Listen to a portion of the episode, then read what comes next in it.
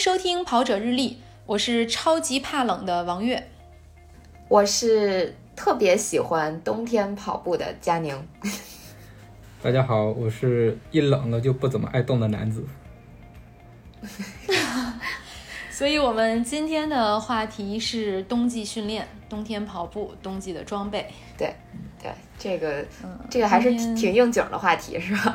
对啊，所以这个冬天跑步，佳宁最喜欢。那我估计你冬天跑步的装备应该比较了解吧？其实我觉得，咱们说冬天跑步，可能没有家在东北的跑者更有发言权，因为北京的冬天其实没有特别冷。我我我的感觉啊，我个人感觉，呃，你像怎么说呢？其实我刚才开篇说自己特别喜欢冬天跑步，挺嗯没有怎么说呢，就挺没溜的。就我我冬天跑步，其实也只是最近这一两年的事儿。就我上一次认真的冬天跑步，就是哦，我应该说我认真的冬天跑步的只有一年，就是去年冬天。我去年冬天应该是大概从十二月份开始。呃，当时为了准备来年的呃重庆啊、无锡啊这些比赛，所以就十二月就开始认真的跑步。因为在之前就是十一月啊、十月一直都不在国内，也不在北京，一直都在温暖的南方以及国外，所以就没有没有跑步。我的我去年的冬训相当于从十二月份开始，那再往前几年呢，我压根冬天就不跑步，所以我就说的其实有点心虚。但是从去年开始就挺喜欢在冬天跑步的。嗯，对。北京的冬天跑步其实相对于东北肯定要舒服很多，而且现在这个时候呢，大部分北方城市已经入冬了。南方，南方现在很热啊，上海这几天二十来度，可以光腿穿裙子。嗯嗯，羡慕。你们在对在东北有没有跑过步？南哥是东北女婿吗？就冬天在东北有没有跑过？我冬天在东北完全没有勇气去跑。我之前看到过东北的跑友在冬天跑步的那个照片儿，就是整个人那个眉毛、头发全是冻成白的，根本就不用看什么雾凇了，直接照镜子就行了。尤其是那个鼻涕，那个冬天，我觉得太夸张了。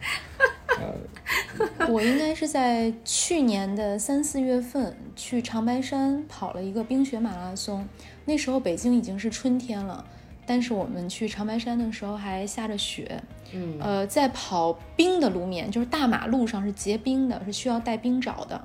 呃，在跑雪的路面的时候呢，一脚踩下去，这个雪到小腿，哇，大约是零下二三十度的样子。那真的是冬季吗？呃，我当时的，对，哎，我当时的感受就是。冬季的跑步装备太重要了，嗯，因为我当时没有经验，我没有戴帽子，也没有戴护耳，啊，呃，虽然只有应该是二十公里不到的路程，我当时跑得飞快，因为我老怕我自己耳朵掉了，就是全程都在捂着耳朵，嗯，一边又怕摔跤，另外一方面，因为风风从头上吹过去的时候，就如果你没有一个帽子，真的就是很怕耳朵掉，嗯，所以我觉得如果要在东北跑步。帽子跟护耳这个东西太必要了。以我在东北的一点点经验啊，就是你平冬天的话，你平时即使不跑步，你也出门要戴个帽子、戴个手套，就把这个头部跟手部护起来。因为就是，呃，人这个头从头部散发这个热量是最快的，所以冬天的时候头部保暖一定要注意。而且冬天在东北那种冷是真的冷啊，就是一出去没几秒钟全都给冻透了。所以尤其你要跑步的话，长时间在外头，你肯定要就是这两个地方一定要注意保暖。嗯。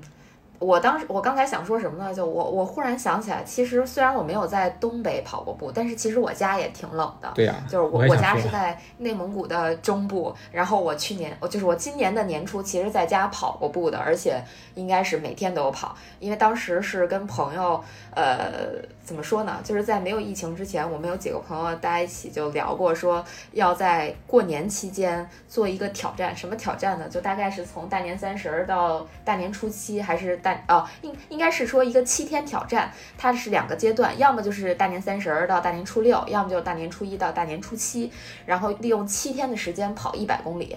然后我有几天刚好是在我家嘛，在内蒙，呃，然后呢，呃，为了凑跑量，我确实出去跑步了。嗯，呃，我是在我们那儿的一个公园，类似于奥森的这么一个呃公园儿，我们叫把管它叫城中草原塞罕塔拉。就如果说以后大家有机会去跑包头马拉松的话，它会就是这个比赛路线会擦着这个城中草原这个公园的边儿过去。然后呢，这个公园大概它一圈是十公里。嗯，我过年期间在那儿跑了一一次，哦，应该是跑了两次十公里，还跑了一次十八公里。呃，什么感觉呢？就是衣服肯定要穿多，这个这个毋庸置疑了，因为那边大概也也要零下十几度到二十度的样子。嗯，然后再一个比较大的问题是我们那边下雪下的比较多，所以像公公园儿它一般因为走的人也少，也没有车，所以它的路面是全是雪，还不是那种暄乎的雪，是那种已经压实了的雪，所以会比较滑。我记得我当时可能跑个十公里，感觉五分五十的配速或者六分左右的配速都觉得非常吃力，因为就有一种跑一步往后滑两步的感觉，跟滑雪差不多。摩擦力太小了。对，没错，就是那个感觉。就是冬天跑步，我为什么不愿意在冬天去跑步？我就是觉得呃挺纠结的。第一个是冬天太冷了，你从温暖的室内出去要很大的勇气，对吧？另外一个是，嗯，你说冬天冷吧，但是你跑着跑着还会出汗，所以就是穿什么东西的话特别的讲究，你穿多了不合适，穿少了也不合适。所以我就觉得冬天确实对于我来说不是一个特别好的跑步的一个季节。反倒我倒是如果有机会的话，可能会往健身房去跑。嗯，对，就是如果说替代的话，可能去健身房跑跑步机，或者做其他的力量训练，或者有氧，可能是替代冬日户外跑步的一个比较好的方式。如果怕冷的话，像月姐这样，对，但是如果要在东北跑步，刚才我们说帽子、手套，嗯这肯定都是必备，就是必不可少的。嗯还有一个跑步神器，像刚才南哥说，跑步的时候你出去的时候又很冷，但跑步又会出汗，所以其实有很多厂家都有出跑步羽绒。但是其实我有注意观察过，所有的跑步羽绒其实大部分它都是马甲部分，就是前胸后背比较厚，对对，呃，袖子相对来讲薄。其实，嗯，穿一个羽绒坎肩儿出去跑步，也差不多。应该是在比较寒冷的地方，对，就是十度以下，或者说零度以下、五度以下是比较合适的。嗯，对，其实呃，你们发现了吗？好多越野赛的这个完赛。呃，衫它可能是一个完赛马甲，我觉得那个东西在冬天跑步其实是一个不错的装备。如果说有参加越野赛习惯的这个呃朋友们，可以把自己的这个完赛马甲翻出来，然后冬天跑步的时候，可以在这个贴身层外面直接穿一个马甲。如果还觉得冷的话，可以，我觉得可以再套一件皮肤风衣防风也可以，应该也是一个比较好的这个呃装备吧。嗯因为它的原理就是把这个躯干给护住，因为躯干可能比较怕冷，对对对反而说你的四肢会好对你的重要器官，嗯，对，重要器官都在躯干嘛，所以马甲也好，或者说是那种跑步羽绒也好，它主要就是护住你的躯干部位嘛。这样你的躯干不冷了，那就保证你的重要器官是呃鲜活的，这样的话就比较安全。啊，对，哎我还突然想到一个点，就是我们冬天跑步，可能我记得是有一个说法，就是冬天跑步你不要跑得特别的快，就是，呃，因为出汗的话，冬天特别容易着凉，很容易就是生病什么的。就是你在冬天去跑可以，其实就是主要就是也不追求什么成绩啊或者速度啊，就是保持一个运动的状态，就是你跑微跑的那种微汗就可以了，不要大汗淋漓。没错，嗯，对，就是关于冬天的这个训练的话，呃，应该是有很多专业人士有提出啊，就比如说冬天不要跑短间歇，呃，因为如果你跑短间歇的话，你一个间歇，比如说四百的间歇，你跑完一个四百，你停下来。你身体马上凉下来，然后这个外外界空气也非常凉的话，你这样就非常容易感冒。然后就是建议大家可以跑，比如说长一些的这种呃马拉松配速跑呀，就我们叫节奏跑啊，就跑这些，跑长的，不要跑那种呃短间歇。然后再来一个，就算就算是你想要跑短间歇，那你那个间歇的歇的部分就不要停下来，就站在那里，要以这种慢跑呀，或者是走，最好是慢跑这种形式来呃歇。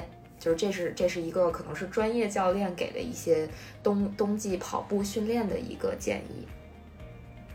嗯，非常专业的建议。嗯，现在那是不是在冬天跑步，其实跑 LSD 是更合适的？呃，这样看起来是，但是关键是 LSD 的话，你还不能特别慢，就特别慢也会，就是 怎么说呢？我觉得可能是不是冬天，呃，特别冷或者特别热的时候，还是建议大家可以去跑一个时间吧。我觉得是，就比如说你不要给自己设定说，我今天都要跑二十公里、三十公里，是不是应该给自己设置，比如说我今天就跑一个半小时，或者跑两个小时，这这种会比较好一点。哎呦，这时间也不短也。不短。对对对，如果对对对，没错没错。如果是我设目目标的话，我就像刚才说的，就是不让自己出太多的汗，微汗就可以了。嗯，对，其实我我我是想说，可以建议大家把跑步的起终点都是放在家里，就是你先在家里热好身，然后再出去跑，跑完之后回到家里去，呃，做冷身啊或者拉伸的这些后续的步骤，这样的话，基本上可以保证在你还感觉不到冷的时候，你已经到了温暖的地方，就我觉得这样会比较好一点儿，就就是最近两周我也开始在健身房里跑，因为我觉得我太冷了。就即使在健身房跑，我跑完之后就浑身都是汗，然后在那个机器上做拉伸的时候，其实我都会感觉到很凉，就是那个汗出的多。如果说就稍微来一点风的话，热量被带走的很快。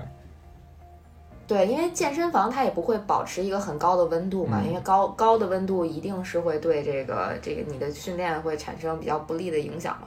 那它的就整体的健身房的温度肯定会调的相对低一些吧。那当你停下来的时候，那个外界的那种热量交换肯定会比较大，你这个还是会感觉到对冷。对，嗯，所以刚才佳宁给出来的这个建议确实是非常实用，因为现在北京的冬天还没有进入最冷的阶段。我现在出去跑步呢，基本上里面穿一个半袖，外面罩一个皮肤衣，底下穿一个打底裤，其实这样的温度还算是挺合适的。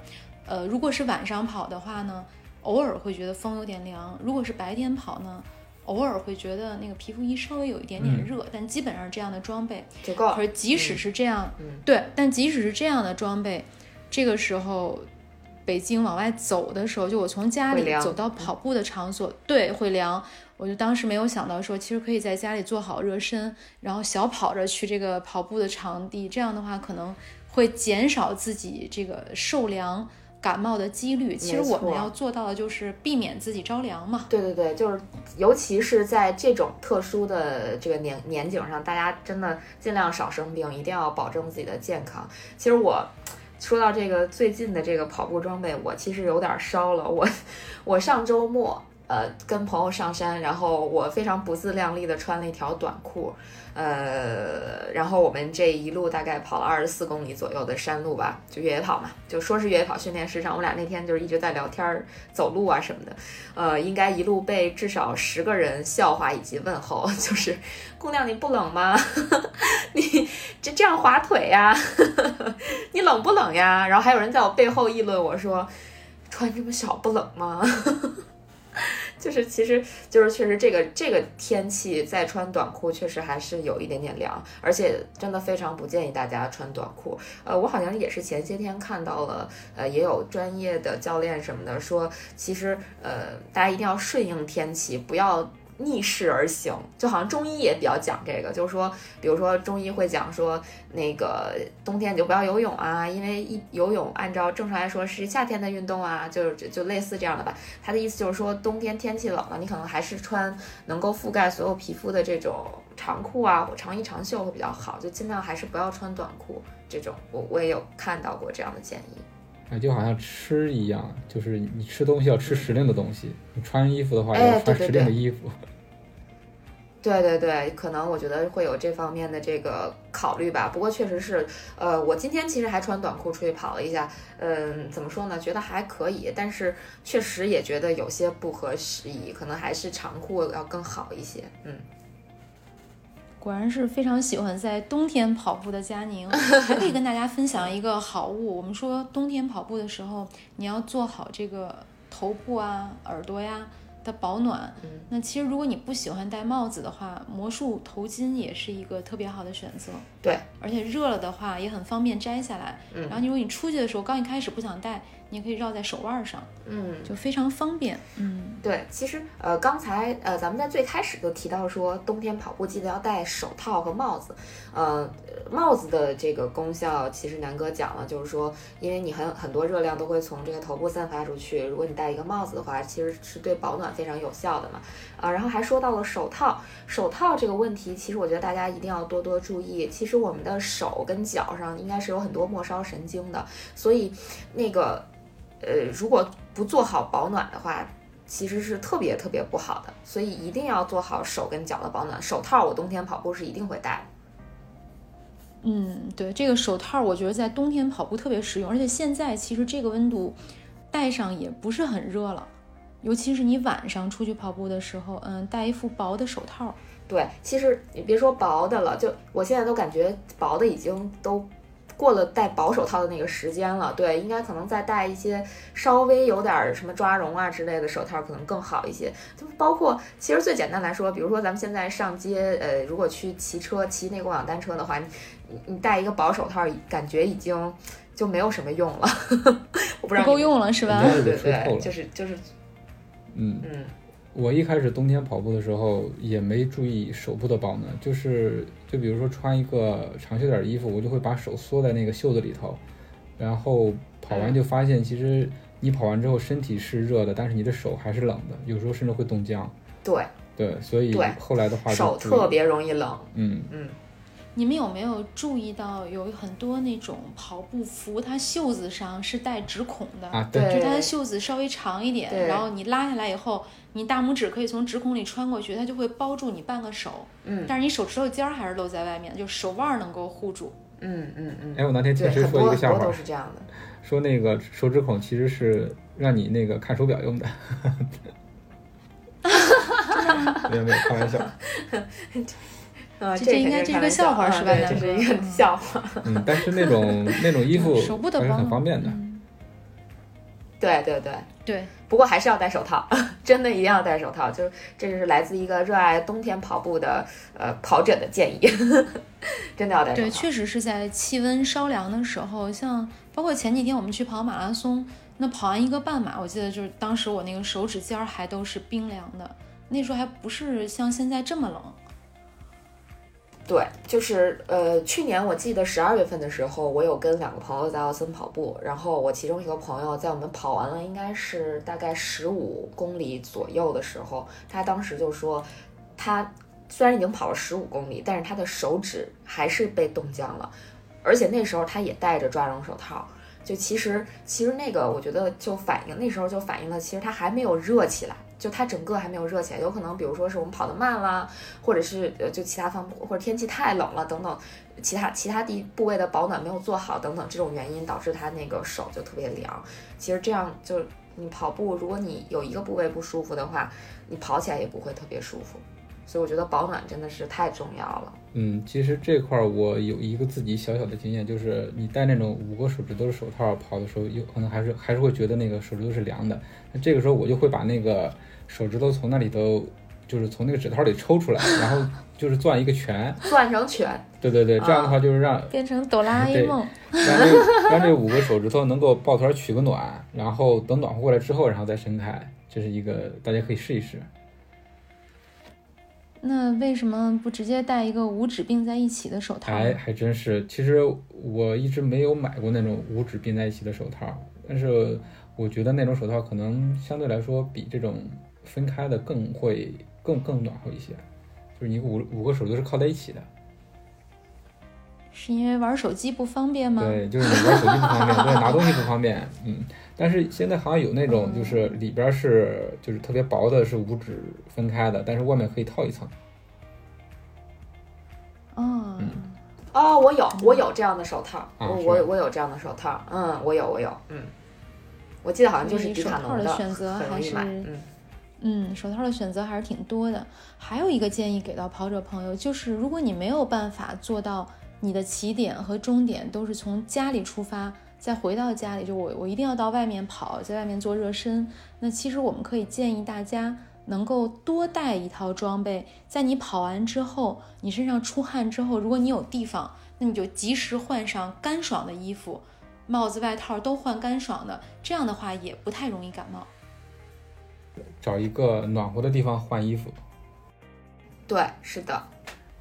哎呀，这个这个这个其实突然让我想起来我我之前一个惨痛的经历，就是我有一年就是冬天跑的还比较勤嘛，然后呃我是从家出发去公园儿，然后我是穿了一件儿羽绒服，然后背了一个小包，我是想着我到公园之后开始跑，跑的跑之前会把那个羽绒服脱下来放在我的小包里头，然后。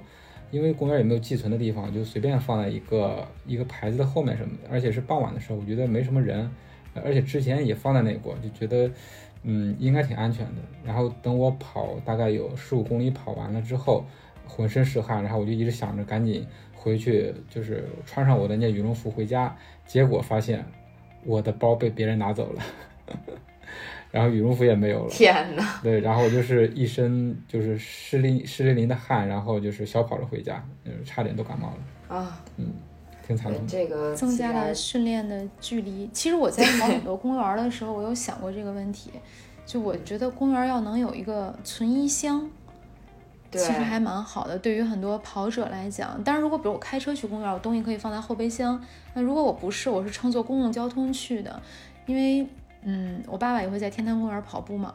他们真的就是像南哥那样，就是他也会带衣服，每次跑完之后，他会换上干爽的衣服，然后再做拉伸。因为你做拉伸拉伸的时候，你身体一定是慢慢的凉了下来。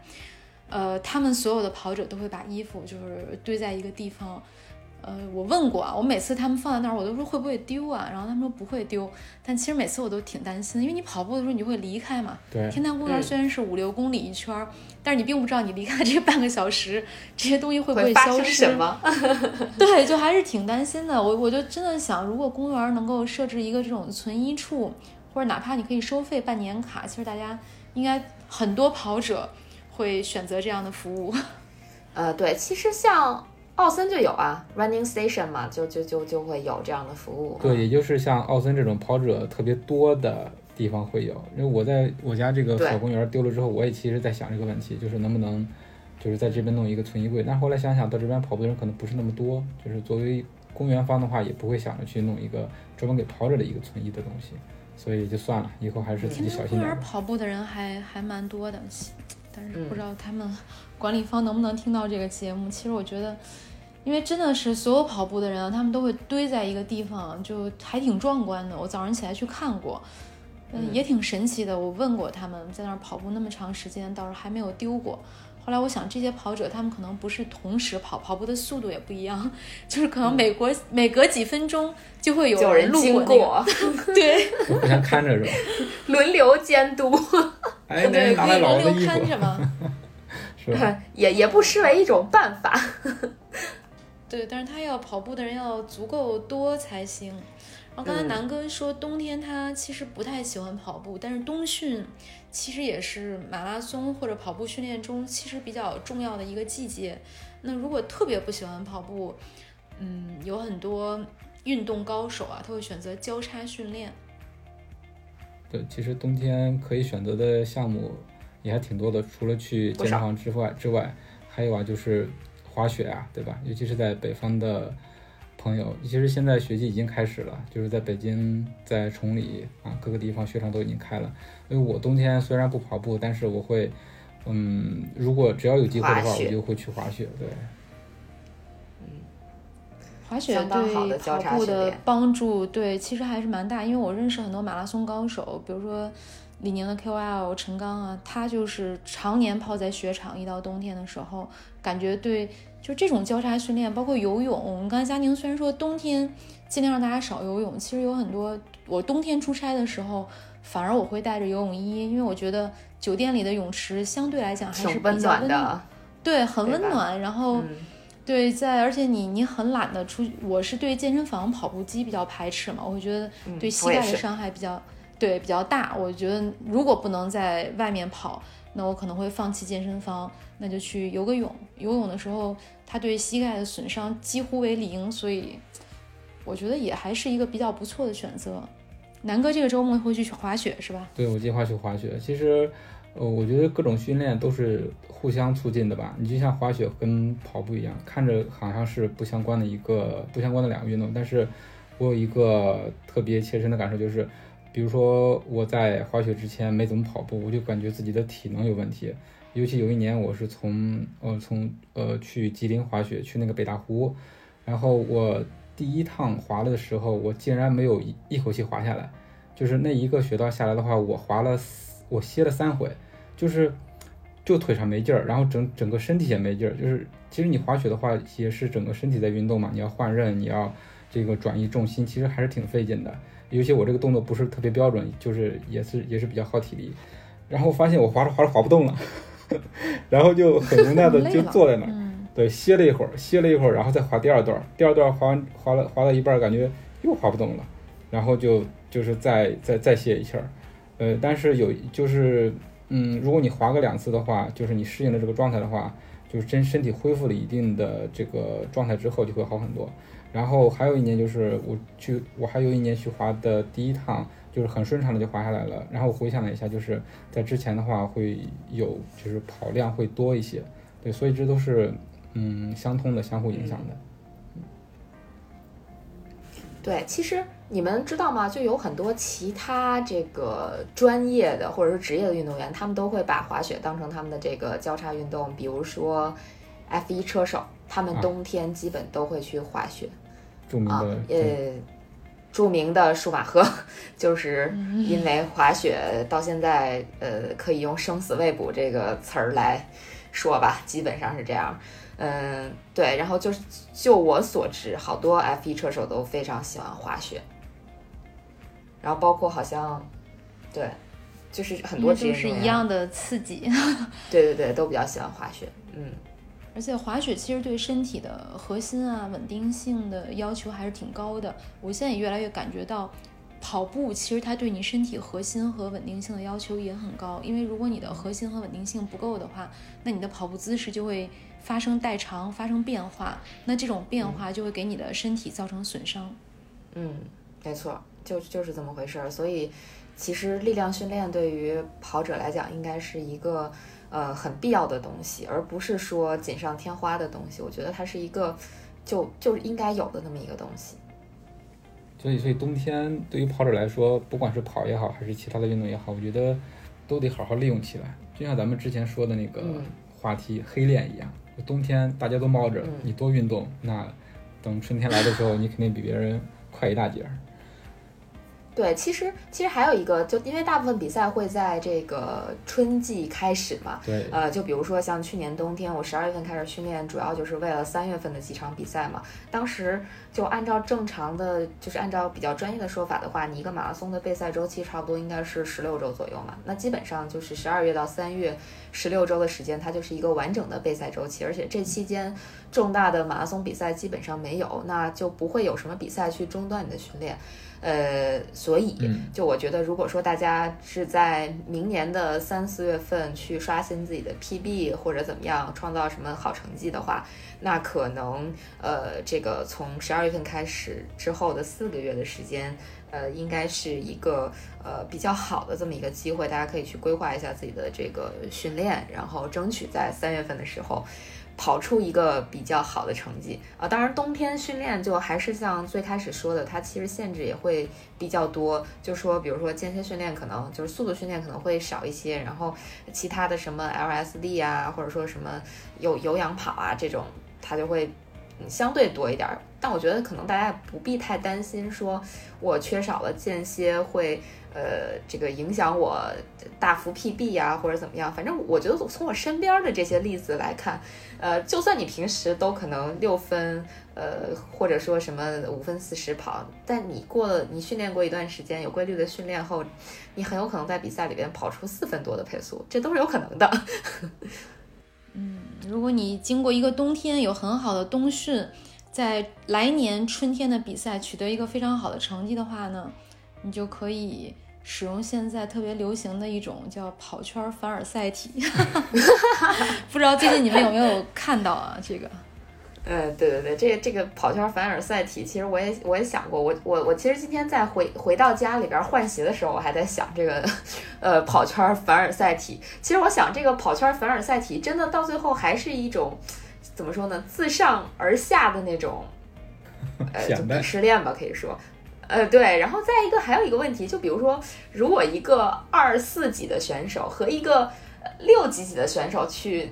嗯，用这个凡尔赛体，其实说实话，我我我真的感觉，如果我是那个六零零开外的选手，我不会有特别这个怎么说呢，就是特别的感觉，get 不到那个点，对，get 不到那个点，就可能是稍微级别差不多的，可能能凡尔赛起来。比如说一个人跑二四几，一个人跑三三零几，那我觉得可能哎能 get 到凡尔赛的这个点，这这是我的一点个人的小小的想法。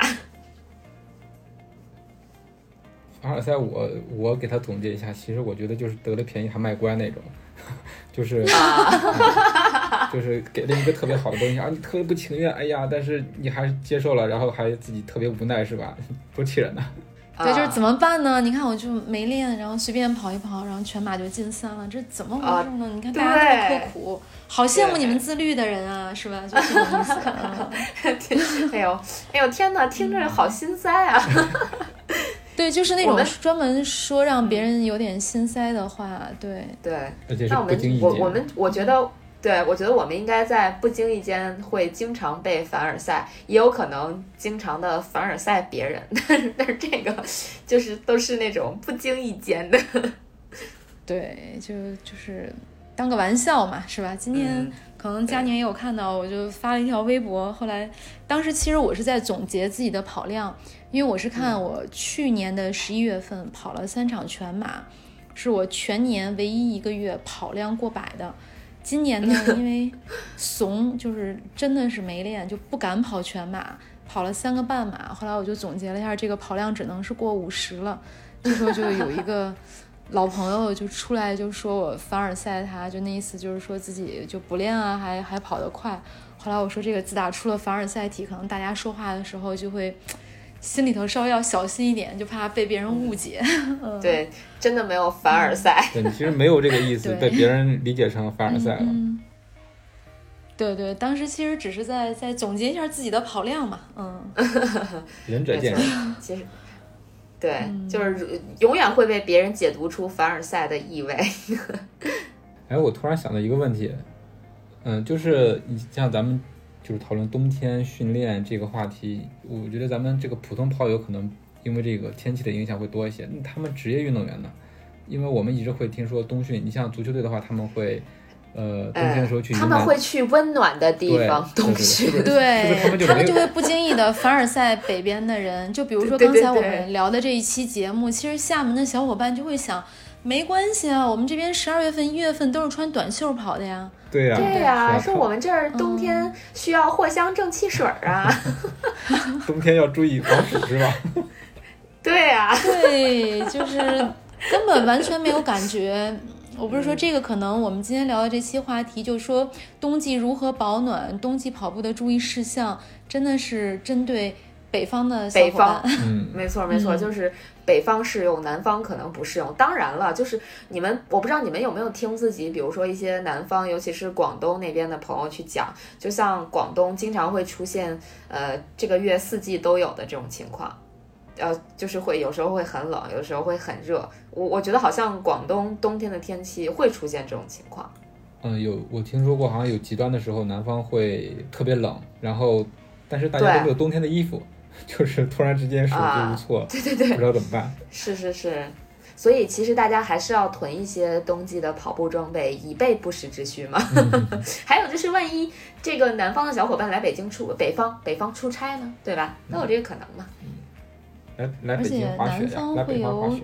雨季，嗯，对，雨季的时候跑步就很困难，而且我也听过南方的小伙伴抱怨，他们觉得他们的夏天太热了。完全没有办法跑步，而且是另外一种湿热。对他们会觉得，就是我们夏天的训练，就我们夏训没有办法像你们那样，就实在是太热太热了。我们也只能在健身房里，或者只能去游个泳。对，所以说其实还是各有各的困难，不是说呃某一种困难就怎么说呢？就是这这个困难大家都有，只是可能形式不一样而已，对吧？对于咱们北方来讲，冬天是会遇到这样的困难；对于南方的朋友来讲，他夏天会遇到夏天我们可能遇不到的这种困难。不过我不知道你们有没有感觉，我觉得北方的就北京的夏天其实比南方没没差多少，也挺热的。就我真的是挺惧怕夏天跑步的，嗯，对，因为你是非常喜欢在冬天跑步的佳宁，我就现在就不敢说，因为一说就怕有凡尔赛体。我就说我我是很喜欢在那种超热的时候跑步的。啊天哪，我是不行，我觉得我可能对冬天的适应性会更强一点。我去年冬天真的没有觉得就是特别冷，也可能是因为我穿的比较暖。我一般都是会穿一个贴身层，然后外面再加一个。防风的这个皮肤风衣也好呀，或者那个那那软壳吧也好，就就就是我觉得我的保暖做的也比较好，而且去年我一直都在家附近跑，就是我家是我的起始点，我就觉得嗯没有想象中的那么冷，但是不过就是今年我我有点感觉冷，就是我我最近这几次。对，就觉得出门还是有一点点心理负担。比如说，就这个周三，呃，但当然录节目的时候可能就不是这个周三，是上个周三了。就是我本来是想晚上出去跑，后来，嗯，我放弃了。原因是我出门之后，我就感觉，我天呐，这个风。就寒风瑟瑟呀，这是这感觉不像是跑步的天气，就打了退堂鼓。所以，我我觉得可能还是大家要心理上还是要先做好准备，就先给自己做好心理建设，然后再出去跑。等跑过几次之后，这个心理的建设也要也有了，生理的建设也有了，那可能冬天跑步就不是问题了。根据自己的身体情况和条件以及偏好。然后在自己所在的居住环境选出合适的训练方法。哎，对，这总结特别好，就是这意思。嗯，那关于冬季跑步和冬季训练，我们就聊到这儿。那这一期呢，我们要给大家推荐一个非常贵的线上马拉松比赛。我不知道它是不是全世界最贵的线上马拉松比赛，因为很多线上跑是不要钱的。呃，如果我们要希望获得完赛的奖牌或者完赛包，哪怕有衣服啊，有一些纪念品，完赛纪念品好像也没有这么贵。嗯，那这个比赛的线上跑为什么这么贵呢？佳宁来说吧。嗯，就是月姐先做了个铺垫，然后由我来介绍今天的这个推荐。其实今天这个推荐确实还是挺特别的，我们好像也从来没有给大家推荐过某一场比赛的线上嘛。那呃，算了，卖了这么多关子，直接说吧。就我们要给大家推荐的是，呃，二零二一年的名古屋女子马拉松的线上赛。这个目前只能推荐给女性同胞，呃，因为我也有在跟组委会沟通，问呃男生可不可以跑，但是组委会呃还没有给我一个非常明确的答复，说可或者不可，还要继续等待一段时间。呃，然后先说一下推荐为什么推荐吧，其实有这么几个原因。那第一个呢是它的就是最显而易见的，就是它的完赛奖是一个 Tiffany 的定制的银项链儿。那之前呢？之前的那九届比赛是呃，应该说是八届比赛，都是你要去当地参加比赛，呃，完成一次性完成一个四十二点一九五公里，他才会给你发一个呃这个定制款的，而且是限量款的这个 Tiffany 的完赛项链。呃，当然你还会得到其他的，比如说一些呃组委会赞助商提供的化妆品啊。其实这也挺特别的，因为不是所有的比赛会给你发这个护肤品这种完赛礼 或者是参赛奖。呃，然后你还会得到一件完赛衫，呃，这是它比较特别的地方。那今年如果报名参加二零二一年的名古屋女子马线上赛，就会得到一个限量的且定制款的 Tiffany 的完赛项链。嗯，当然形式目前还没有出来，一般情况下它会在赛前的大概。呃，一个月左右，它会出来这个具体的设计样式。当然，它不会报名持续那么久。呃，这个比赛报名就只持续到这个月月底啊。然后呢，但是比赛的时间它会放得很宽，这是推荐它的第二个理由。呃，因为如果你参加的是线下比赛，就是你你肯定要舟车劳顿啊，去到那个地方订机票、订酒店，然后比赛报名等等，呃。但是线上赛你就没有这些烦恼了，而且这个名古屋女子马拉松的这个线上赛，我觉得延续了它一贯的对小白跑者比较友好的这个特点，就它依然是可以选择两种完赛方式，第一种是一次性跑四十二点一九五公里，但是它没有时长限制，就是你呃说的难听一点儿，你可能跑一天一夜也是 OK 的。然后呃，第二第二种方式呢，是你可以分四次，每次都要呃超过十点五五公里，呃，你可以分四天或者是更长，呃，可能四个星期去完成这个比赛，呃，就还是可以获得这个完赛奖。嗯，这是第二个理由。呃，然后其他理由好像也就没了，就是就是呃，哦对，刚才月姐说了，就是说这个这个线上马它应该是目前最贵的一个线上马，确实是它的报名费用应该要高达，呃，会不会把人吓走啊？一千两百人民币。说一下报名渠道，因为跑者日历是这次的应该算是官方合作商，可以通过对对对我们跑者日历的公众号报名名古屋线上马拉松。嗯，对，其实这个相当于为大家提供一个中文服务，因为目前组委会是没有提供中文的报名服务的。呃呃，当然跑者日历因为作为官方的渠道，也会为大家提供一些呃答疑呀等等这些方面的这个服务，大家可以去关注我们跑者日历的微信公众号，然后找到我们这篇推送，去呃扫码加入我们的群聊，我们也会在群里为大家解决一些呃。可能比较具体的，大家对于线上跑的这些问题啊，当然了，呃，关于线上跑的一些小细节，也可以从我们的推文中找到答案。对，如果你犹豫的话，你也可以先扫码进群，然后了解一下，因为可能你、嗯你跟我一样，就是小朋友，你有很多的问号。呃，对，确实是有很多的问号，尤其是在实际操作的时候，你报名，然后呃成绩记录怎么记录，然后记录的话是通过什么渠道，然后呃怎么去认证，然后整个的操作，我觉得中间还是有很多的细节要说的，对。对嗯对，没错。佳宁，你知道南哥呃为什么说这么细吗？就是因为南哥的太太就很希望南哥能够去跑这个比赛，跑这场线上比赛，然后把蒂芙尼的项链送给他。哎，但是这场比赛又不允许男性跑者报名，就还是我们目前仅限女性女性跑者报名。嗯，对，就像嗯最一开始佳宁说的，呃，组委会迟迟没有给答复，但是他为什么迟迟没有给？嗯我就在琢磨，他是不是觉得其实线上跑的话，男的也可以参与呢？对吧？因为线就是上投机取巧的说，确实是。对，就是线上的这种形式的话，就没有说是，呃，像现场那样，我能看出来啊，你就是个男的，你不能参加这样。而且我觉得他既然嗯线上的话，可能跟线下确确实实会做一些改变啊，尤其是因为我看到也确实有别的男的同胞在问男的能不能跑，可能他嗯跑完之后，比如可能跟你一样，，都是要把项链对送给女朋友或者太太。嗯，有可能啊，是吧？可能。嗯，我，南哥这个人设还是没有崩塌，还是这个好男人、继续立在了好这里老公的没这个错没错状态。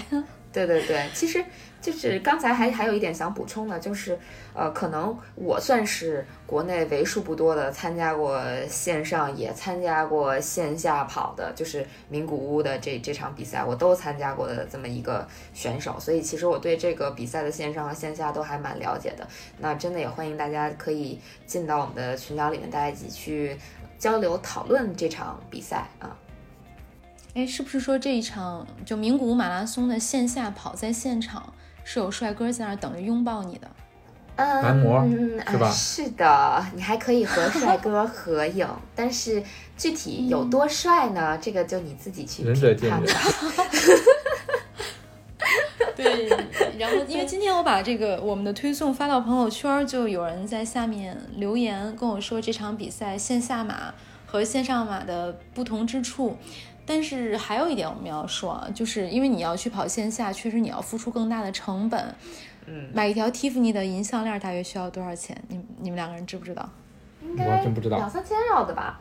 我如果没有记错的话，嗯，就是你其实你用一千二百块钱应该是买不到买不到的，对对对，价值一嗯千二百块钱的蒂芙尼的银项链，甚至现在可能有一些别的品牌的银项链，就是那个克重差不多的，一千嗯块钱，可能非常小的品牌也勉勉强强或者对对对，没错没错，因为我最近有了解一个国产的设计师品牌，我看到它的一个银项链儿应该也要卖到大概一千五到一千六的样子，就是所以说其实一千两百块钱，如果按照说买一个稍微精致一些的银项链儿来讲，应该是不够的。所以这个比赛还是挺挺超值的，我觉得大家嗯，是挺超就值的。是可以对，而且也佳宁，那你比较有意义跑过，嗯，你会戴这个银项链吗？Tiffany 的这个银项链？负责任的说，我会戴。我我我，而且我其实是那种不太喜欢戴饰品的人，我一般都不太戴，而且我一般就就算戴，我可能也不会戴超过一星期。不过我二零一八年的完赛呃项链，我应该至少戴了有小半年，然后后来是可能有其他的饰品或者怎么样，我就摘掉了。呃，对，这里还有一个小的 tips 可以告诉大家，就是如果说你曾经跑过名古屋女子马拉松，拥有过这个 Tiffany 的完赛项链，然后它在你家里边氧化了，或者说怎么样，就是有有一些脏啊什么的，其实是可以拿到全球任何一个 Tiffany 的这个呃门店去，他们会帮你做免费的清洗，就这个还挺好。嗯，就这个服务其实还是可以享受到，虽然它是一块奖牌。没错，没错。嗯。所以，如果你心动了的话，可以翻一下我们跑者日历的微信公众号，找出这一篇文章，通过扫码加入到我们的群聊，可以进一步的去了解 T 呃名古屋马拉松，差点说成 Tiffany 马拉松。对，其实它就是 Tiffany 马拉松，因为现在应该是全球范围内已经没有没有，除了名古屋女子马拉松之外，好像其他的比赛都没有再送 Tiffany 的了。曾经是有洛杉矶女子半程，还有台北女子半程也送，呃，但是好像现在都没有。现在是唯一一个可以获得蒂芙尼项链的马拉松比赛，而且像今年这种情况，大家可能没有办法到现场去参加了。那跑者日历为大家提供了中文的线上跑服务，欢迎大家到我们这里来报名。好，那今天的节目就到这里了，感谢大家的收听。如果你觉得有料有趣，赶快订阅我们的节目，同时推荐、搜索、关注跑者日历微信公众号、服务号以及小程序，更多精彩内容等你发现。